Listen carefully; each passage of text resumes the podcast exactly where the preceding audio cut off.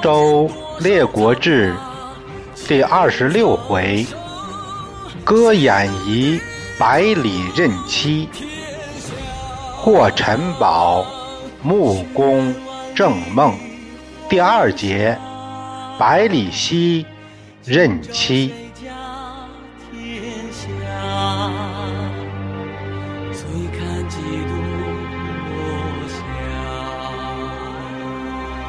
泪洒谁家铠甲？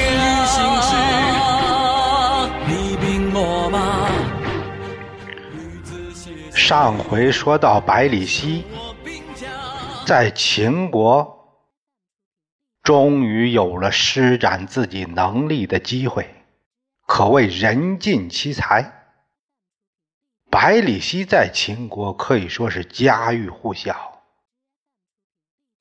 其实，百里奚的妻子杜氏也在秦国。自从百里奚出去找工作以后，他就在家里纺织做工生活。后来遇上饥荒年，没办法生活下去了，就抱着孩子流落他乡，辗转流离，可能也去过楚国。前面公孙支，这不是还听说过吗？后来来到了秦国，给人家洗衣裳为生。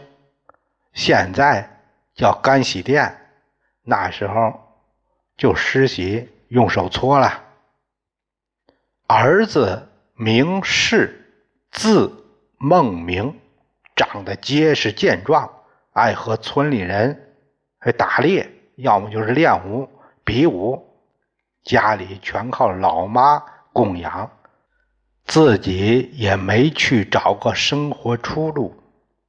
杜氏为此也没少说他，可也说不到心里去。杜氏在街上甚至看到过百里奚的车子驶过，他没敢相认。刚好百里奚府上招一位洗衣工，杜氏就应聘来了。他做活相当勤快，府里人对他都很友好。可是，在这府里这么久，也没有见到过百里奚。有一天，百里奚休闲。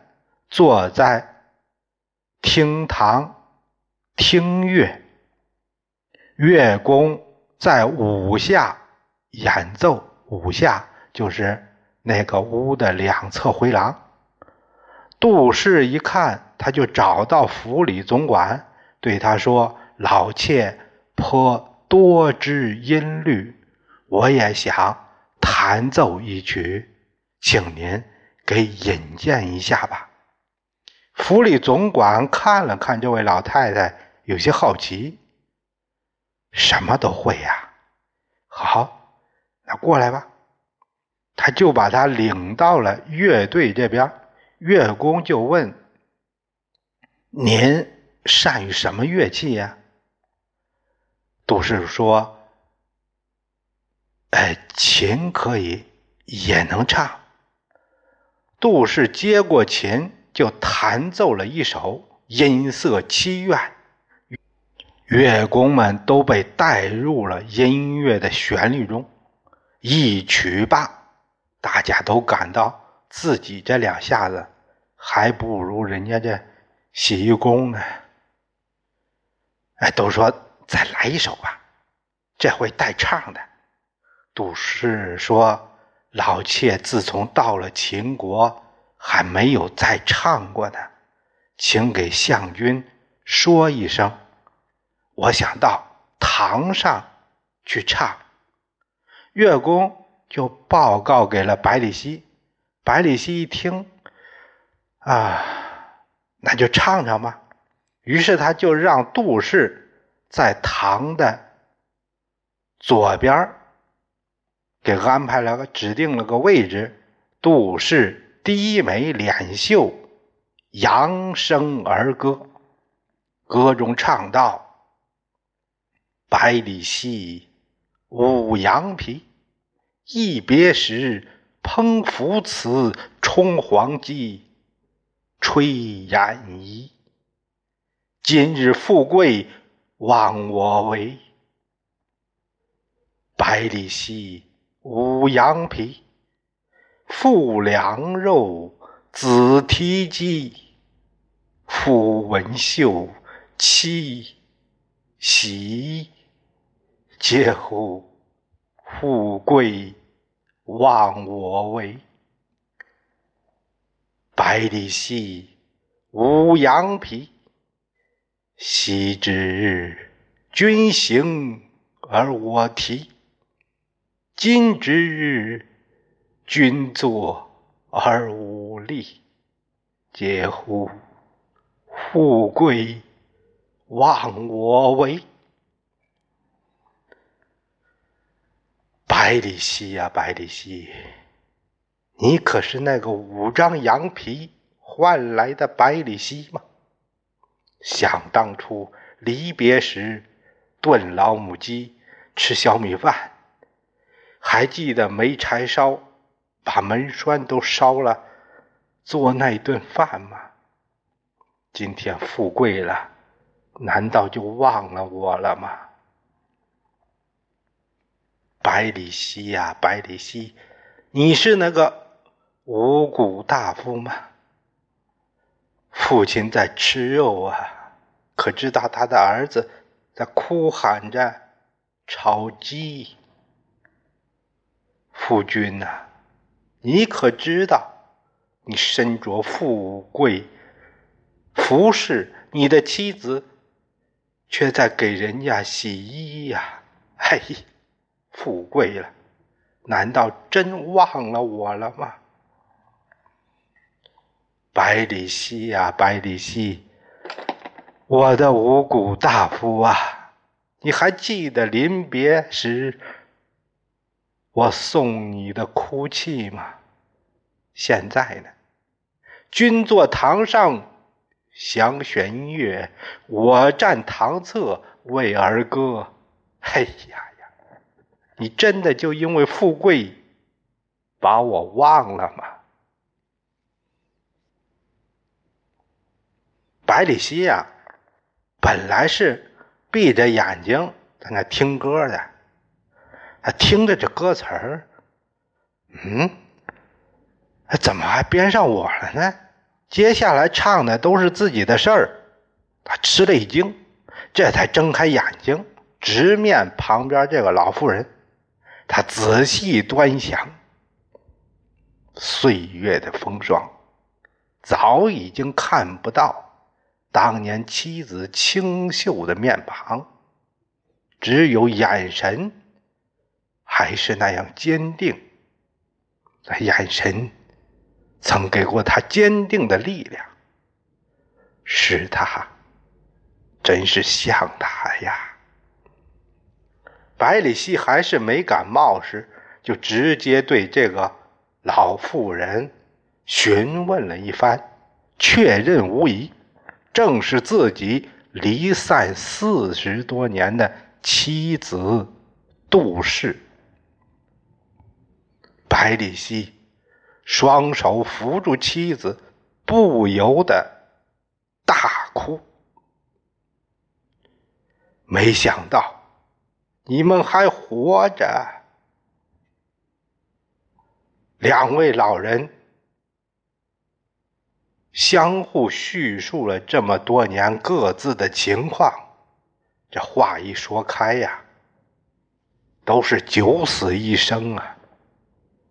后来又说到了儿子，杜氏说：“这不又和村里人打猎去了。”百里奚让人马上把这孩子给我找来。就这样，百里奚一家人团聚了，真是个奇迹。秦穆公听说了，也为百里奚高兴啊，真是可喜可贺呀。赐粟千钟，一钟啊，就八百五十斤。这千钟有多少斤？真不少，这一下子就成了贵族了。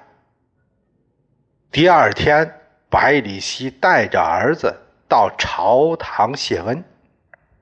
秦穆公听说他一身武艺，就拜百里氏为大夫，和西乞诸、白乙丙并号将军，这就是三帅。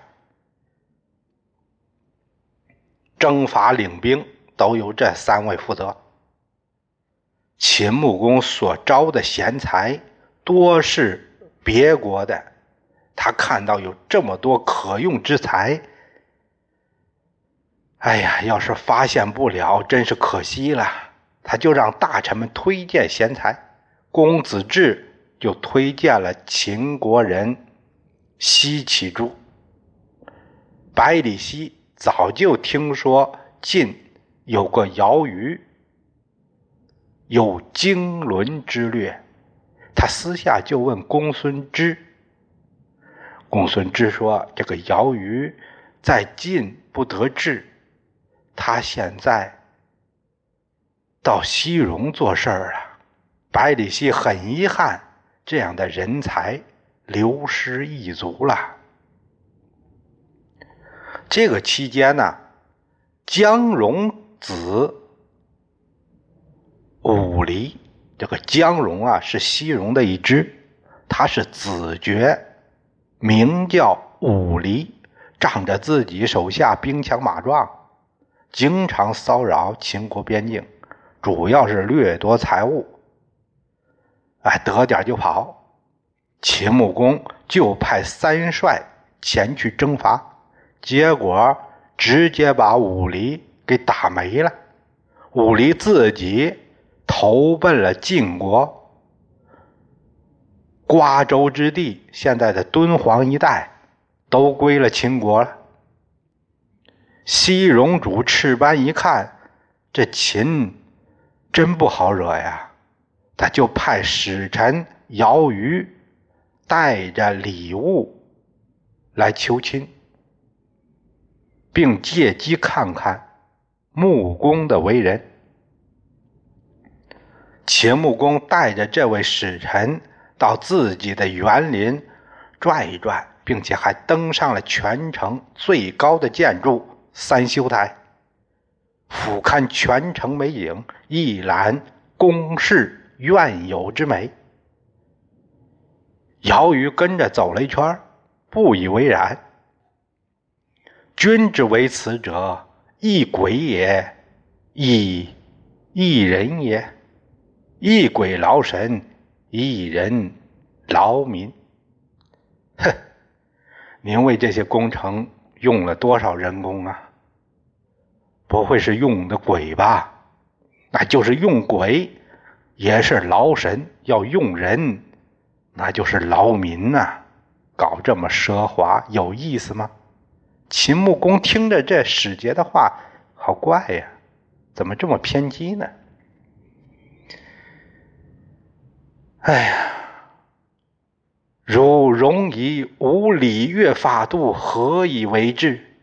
你们戎族没有礼乐法度，怎么来管理民众啊？礼乐法度，此乃中国所以乱也。自上圣创为文法，以约束百姓，仅仅小治。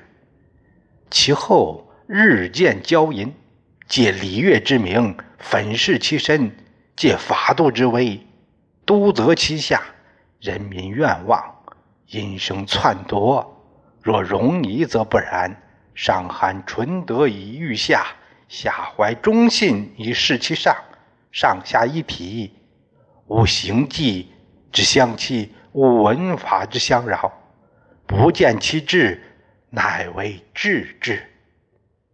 呵，说起你们这礼乐法度，正是乱的根源。自从创建了这个法度，约束人民不过是小智，接下来就是越来越骄横、胡作非为的事儿越来越多。更多的是借礼乐之名给自己涂脂抹粉，借法度之威，只是为了管束下属。执法的人在法之上为所欲为，人民如何没有怨言呢？这必然会产生恶果，篡位弑君的事儿自然就多了。可是我们容仪呢，则不然，坦诚相待，真诚呵护下属，自然下属怀感恩，忠信于首领。如此上下一体，坦坦荡荡，没那么多条条框框，大家也没有那么多顾虑，看着像是没有约束，但心灵契合，无为而治啊。秦穆公刚才还把自己的体质吹得多神圣呢，让人家姚瑜几句话给噎的。说不出话来，穆公默然。等到结束了这次会晤，秦穆公找到百里奚，给他讲了一遍当时发生的这个情形。百里奚说：“我早就知道有这个人，他是晋国的一个大贤呐。寡人闻之，邻国有圣人，敌国。”之忧也。今尧于贤而用于戎，将为秦患，奈何？秦穆公听百里奚这样一说，他很不高兴。你没听说吗？邻国有能人，那就是敌国的隐患呐。现在尧于为戎国做事，成了秦的隐祸害。该怎么办呢？百里奚说：“内史廖这个人有点子，你找他吧，他会给你出主意的。”秦穆公就把廖找来了，把前面自己碰钉子的事儿给廖一说：“尧于这样的人在戎做事，是我秦的大患呐！你给我想个办法，最好是。”能为我所用。荣主匹处荒郊，未闻中国之声。君视馈之女乐，以夺其志。留尧于不遣，以爽其妻，使其正室待废，上下相宜。虽其国可取，况其臣乎？廖说。就他们荣主，总是处在那荒蛮之地，根本就没见识过我们中国的这享受水平。你可以搞个美女乐队过去，再搞几个女歌手，让她沉溺在温柔乡里，什么都不想了。这神仙日子过着，还有何求啊？我们这边。在设法留住姚瑜，不让他回去，使他不能按期回去，让他爽约。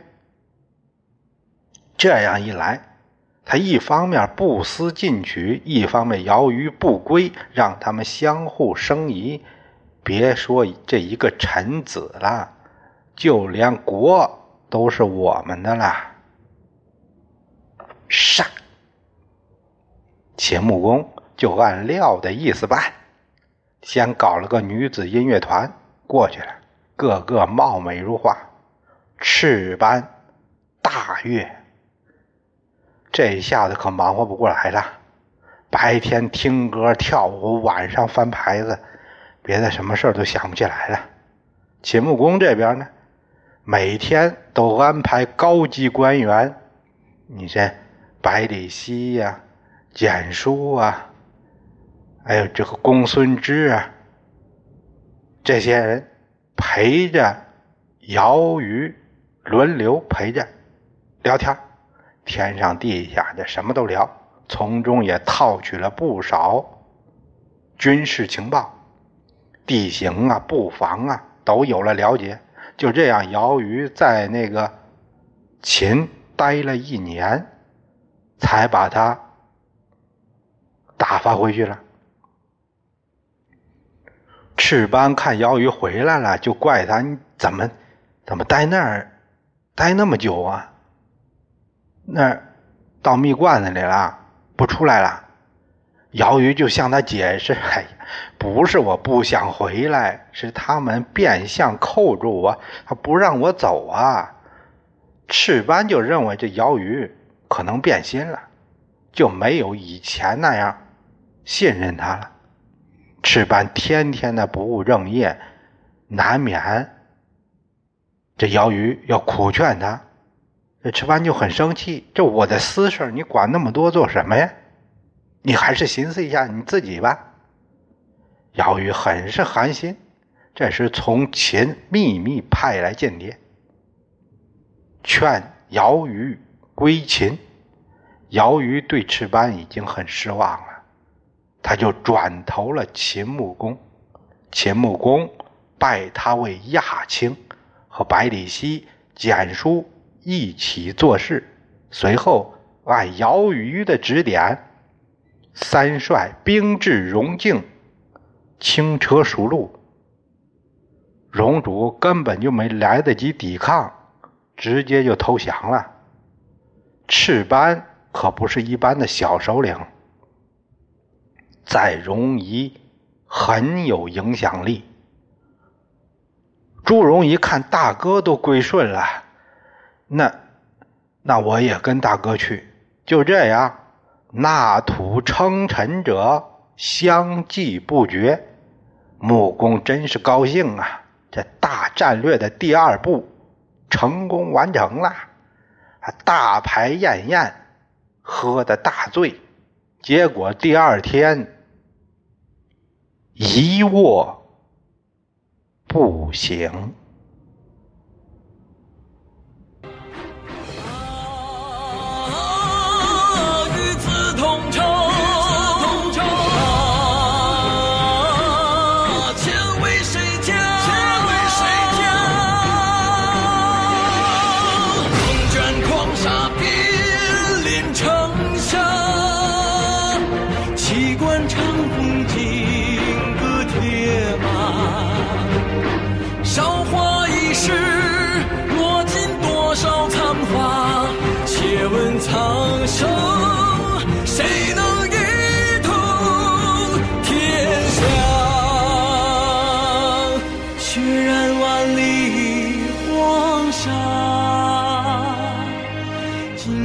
谁家天下？醉看几度落霞，泪洒谁家